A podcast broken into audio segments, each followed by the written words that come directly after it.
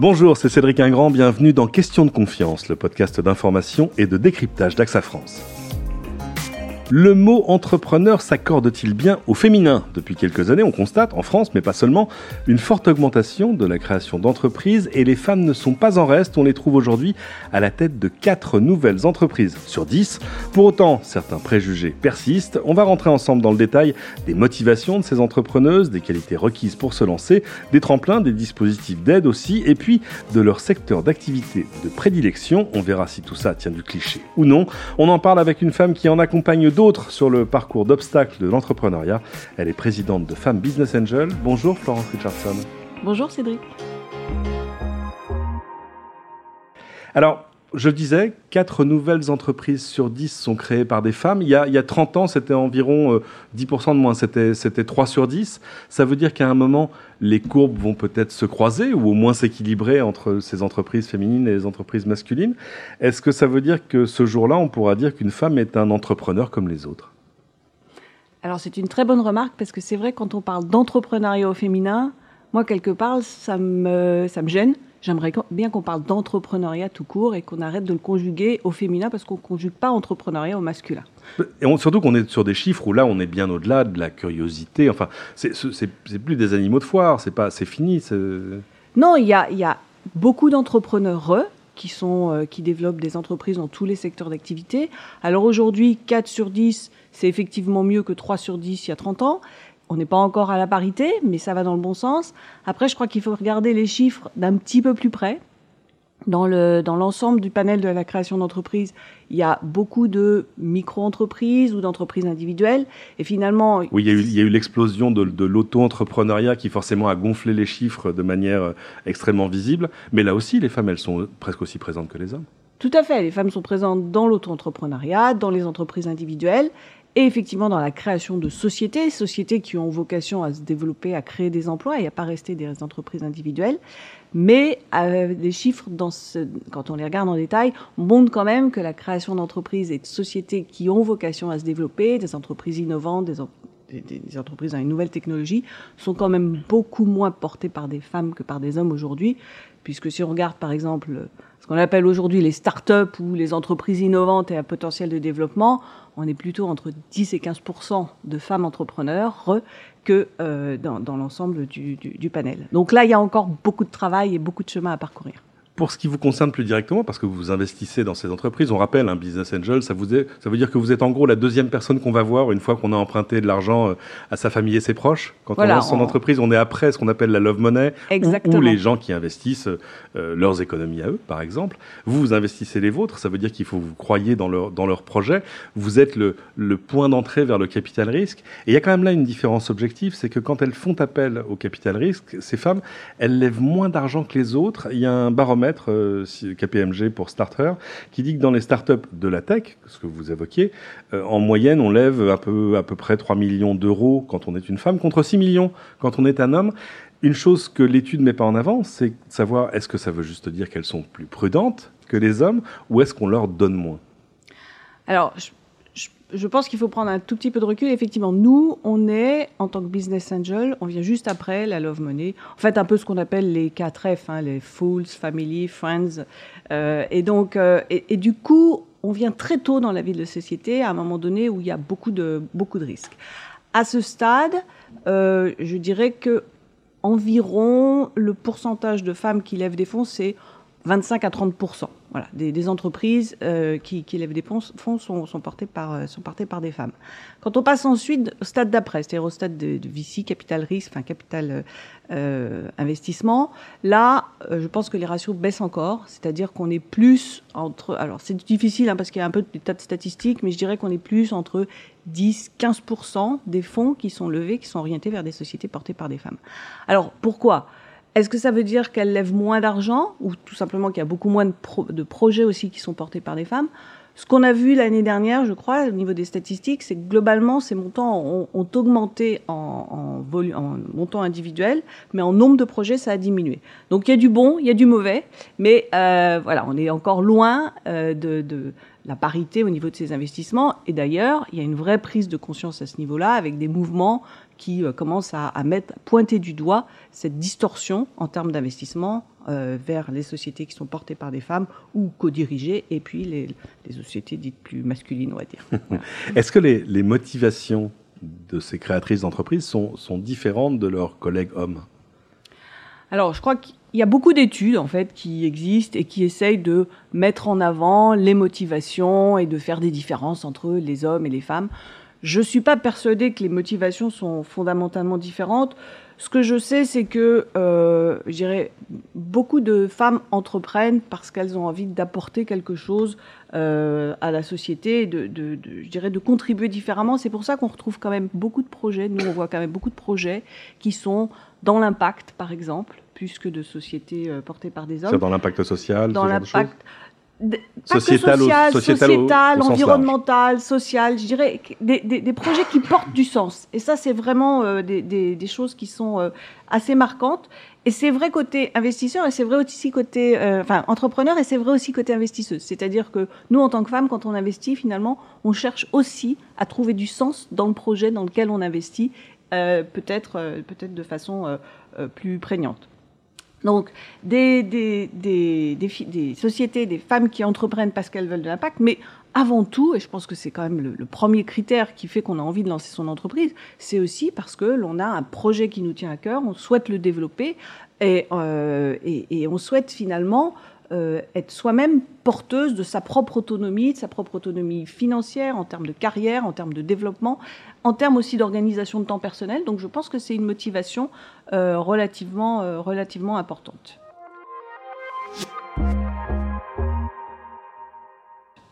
Il y a une statistique que je n'ai pas sous les yeux, mais, que j'avais lu récemment, où on disait que ces entreprises portées par des femmes, quand on les observe dans le temps, se portent souvent mieux que des entreprises plus masculines au bout de 5 ans, 8 ans, 10 ans. Euh, ça tient à quoi?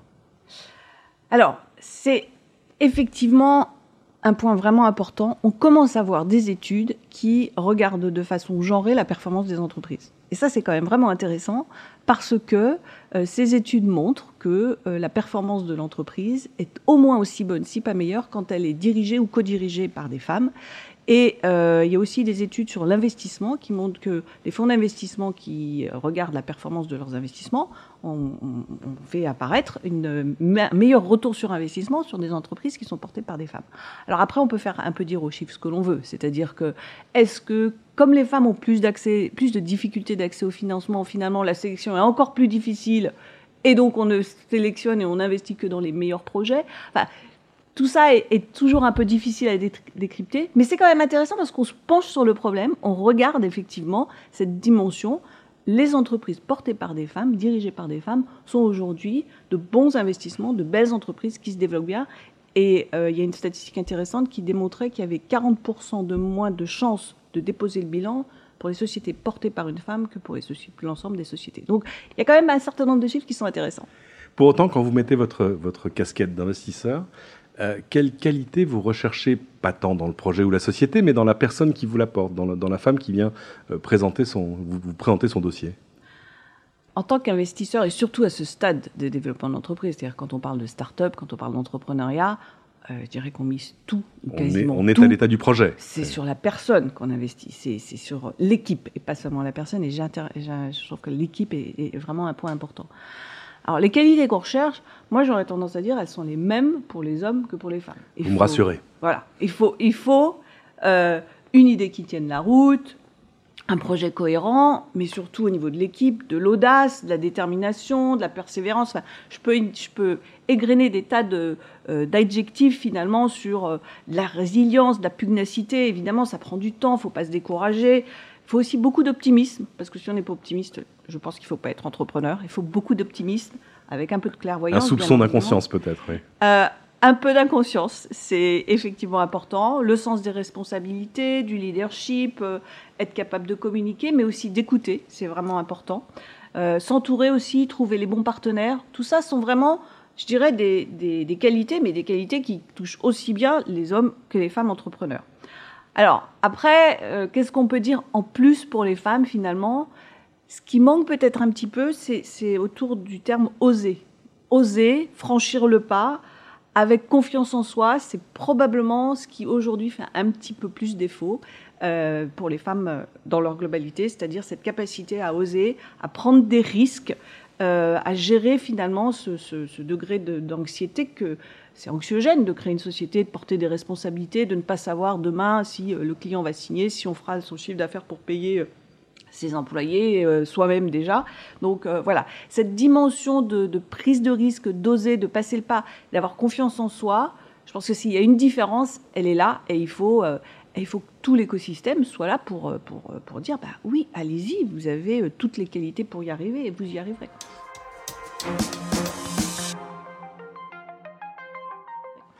Dans la série des obstacles qui se dressent devant elles, quel type de préjugés faut-il qu'elles arrivent à dépasser encore aujourd'hui? Il en reste? Alors, il y a des préjugés, et puis il n'y a pas que des préjugés. Moi, je pense qu'il y a de véritables obstacles qui, perdurent. Euh, les préjugés, déjà. C'est vrai que les préjugés, c'est qu'on est dans un environnement, un écosystème où la plupart des décideurs sont encore des hommes. Mhm. Décideurs en termes de financement, mais aussi si vous allez chez vos clients. Euh, et, et convaincre des clients quand on est une start-up, c'est pas évident. Et quand vous avez un homme décideur dans une direction des achats qui voit une jeune femme entrepreneuse, je suis pas persuadée qu'il ait euh, le même regard que s'il avait un homme mûr de 40 ans. Voilà. Donc euh, des préjugés, il y en a et ils sont, euh, voilà, ils sont liés au fait que les décideurs sont des hommes et ont des préjugés encore sur, sur les entrepreneurs, et enfin les jeunes entrepreneurs notamment. Après, les réels obstacles. je pense qu'il ne faut pas se leurrer. Être une femme entrepreneur et maman, mère de famille, c'est pas simple. Euh, c'est un, une difficulté. C'est une difficulté en termes d'organisation, de gestion de vie personnelle, d'équilibre entre vie personnelle et vie, euh, et vie professionnelle. Euh, être entrepreneur, monter sa société, ça demande quand même énormément de temps, énormément d'énergie, énormément d'implication. Donc ça veut dire que quand on est maman et entrepreneur, il faut quand même une sacrée organisation, et une capacité euh, de, de, déléguer, mais aussi surtout d'être euh, aidé par son entourage, et donc euh, on peut dire par le papa déjà, pour que les choses soient équilibrées. Donc maman entrepreneur, je l'ai vécu, c'est pas facile. Voilà, c'est une, c'est une vraie difficulté.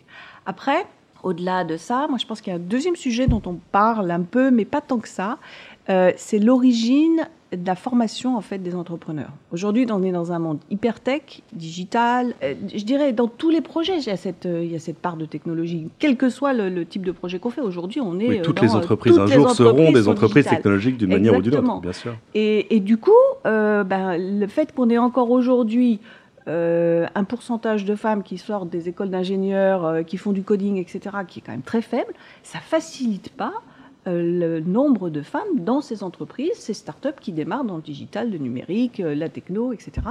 Et ça, je pense que c'est un, un, problème vraiment de fond c'est ce manque en fait de girls in web, de girls in tech. Euh, alors il y a des tas d'associations qui sont là pour les aider, pour les pousser, pour les sensibiliser et cela dès le plus jeune âge. Mais aujourd'hui, on a quand même un grand retard quand on regarde euh, le pourcentage de femmes dans les écoles de coding ou dans les euh, dans l'intelligence artificielle, dans le big data, enfin dans tous ces sujets qui font l'actualité du moment et des et des startups.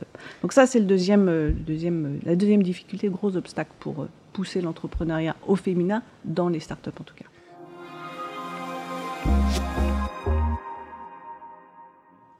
Florence Richardson, on va parler aux femmes qui vous écoutent et qui justement auraient envie de créer leurs entreprises, mais qui n'ont pas forcément idée de tous les dispositifs d'aide, d'investissement, d'accompagnement, de prêt, pourquoi pas, auxquels elles pourraient avoir accès, là spécifiquement en tant que femmes. Ils existent, ces dispositifs? En fait, je pense qu'on est euh, à une période idéale en ce moment. Avec la loi sur la réussite économique des femmes, on est vraiment dans un environnement de prise de conscience collective finalement de l'intérêt que peut avoir pour notre économie la promotion de plus de mixité, plus de femmes entrepreneurs, plus de femmes au poste de direction, etc.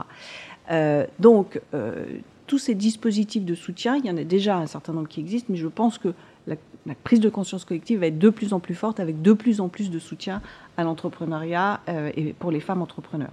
Alors moi, je serais incapable de citer toutes les initiatives parce qu'il y en a énormément, mais euh, il y a déjà beaucoup de réseaux d'accompagnement des femmes. Euh, donc euh, des femmes qui, des réseaux d'incubateurs, je pense par exemple aux premières, qui, sont, qui est un réseau qui soutient les femmes entrepreneurs et qui, développent leurs projets. Euh, je parlais tout à l'heure d'être la difficulté d'être maman et entrepreneur. Bah, il y a le réseau des mampreneurs par exemple, qui accompagne ces, jeunes femmes qui, qui, sont maman et chefs d'entreprise. il y a le réseau actionnel, il y a le réseau Force Femmes, qui sont sur des femmes qui ont plutôt en seconde partie de carrière. Après, il y a des réseaux qui sont plus spécifiques sur euh, la tech dont on parlait tout à l'heure. Euh, Girls in Web, Girls in Tech, Starter, euh, etc. Il y a aussi des réseaux de mentoring qui sont dédiés aux femmes. Enfin voilà, des réseaux pour les femmes. Je dirais que aujourd'hui, du soutien des femmes entrepreneurs, on en trouve et, on en trouve et c'est un soutien qui est de très bonne qualité et qui accompagne vraiment toutes ces femmes qui souhaitent développer leurs entreprises.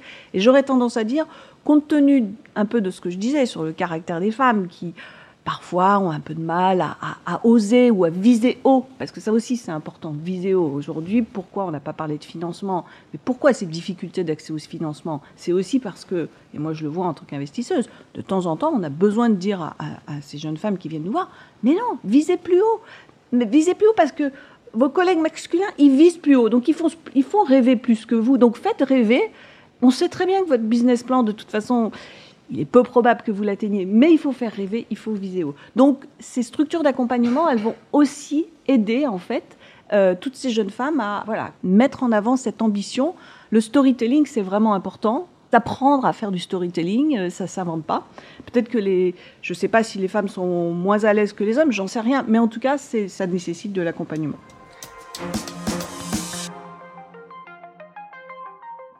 Est-ce que c'est un cliché de dire qu'il y a des secteurs d'activité qui sont plus féminins que d'autres en termes de création d'entreprise? Alors, je ne pense pas que ce soit un cliché. C'est, je le disais tout à l'heure, on trouve probablement plus de femmes dans, des dimensions qui ont une, vocation euh, sociétale. Donc ça, c'est ça, c'est ça, c'est vrai. Euh, encore un petit peu moins de femmes dans les sociétés par la force des choses et la force de l'éducation de sociétés, donc euh, sur des technologies un peu euh, euh, sur la tech, sur du, numérique, sur du big data, sur du... mais heureusement il y en a, il y en a de plus en plus.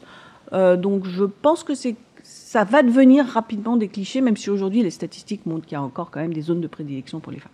Dernière chose qui a vraiment évolué récemment, c'est qu'aujourd'hui, les femmes peuvent regarder des exemples de choses qui sont passées avant elles, des exemples d'entrepreneuses, euh, vraiment là pour le coup au féminin, qui ont réussi. C'est important pour vous qu'il y ait ce que les Américains appelleraient des, des role models, des gens dont on peut s'inspirer, ou se dire si d'autres l'ont fait, moi aussi je peux le faire? Je pense que c'est essentiel en fait, euh, parce que c'est vrai que le manque de role modèle, c'est ça qui fait que les femmes euh, n'ont pas toujours l'idée ou, se disent bah non, je, n'y arriverai pas. Alors qu'en fait, le fait d'avoir des rôles modèles et, d'avoir des exemples de femmes qui ont des, des, cursus similaires aux, leurs peuvent les inspirer. Et ces rôles modèles, ils sont importants pour combattre justement ce manque de confiance et une certaine autocensure qu'on peut avoir qui peut parfois être un petit peu une caractéristique euh, féminine. Alors il faut le dire, ces entreprises, c'est souvent des entreprises qui deviennent des marques grand public, qui ont levé énormément d'argent.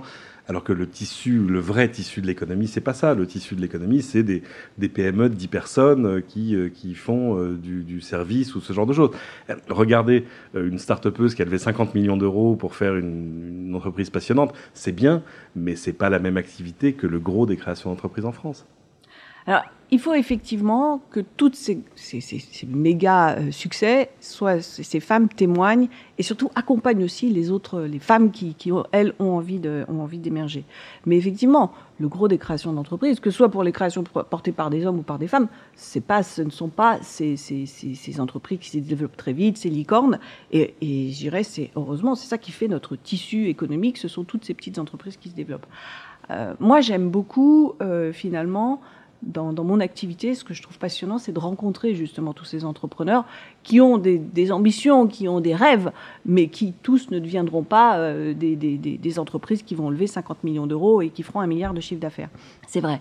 Mais quand je regarde les différents types d'entrepreneurs que j'ai eu la chance de côtoyer euh, et qu'on a pu euh, financer chez, chez Femmes Business Angel, ben je trouve en fait des femmes d'horizon et d'origine extrêmement diversifiées. Je pense par exemple à une une jeune femme, et là tout à l'heure je parlais de la difficulté de lever des financements, nous on a financé chez FM Business Angel une, entrepreneuse jeune qui, la veille quasiment de signer son deuxième tour de fonds, deuxième, sa deuxième levée de fonds, était enceinte de son troisième enfant et qui est en train de développer des écoles de coding en France en, et, dans toute l'Europe. Donc c'est un exemple d'une femme qui est dans, la, dans le coding, dans, la, dans, dans le numérique, qui gère sa famille et qui est en train de développer son entreprise. Je ne sais pas ce que deviendra demain, mais en tout cas aujourd'hui, moi j'ai énormément de, de, respect et, d'admiration pour tout ce qu'elle fait.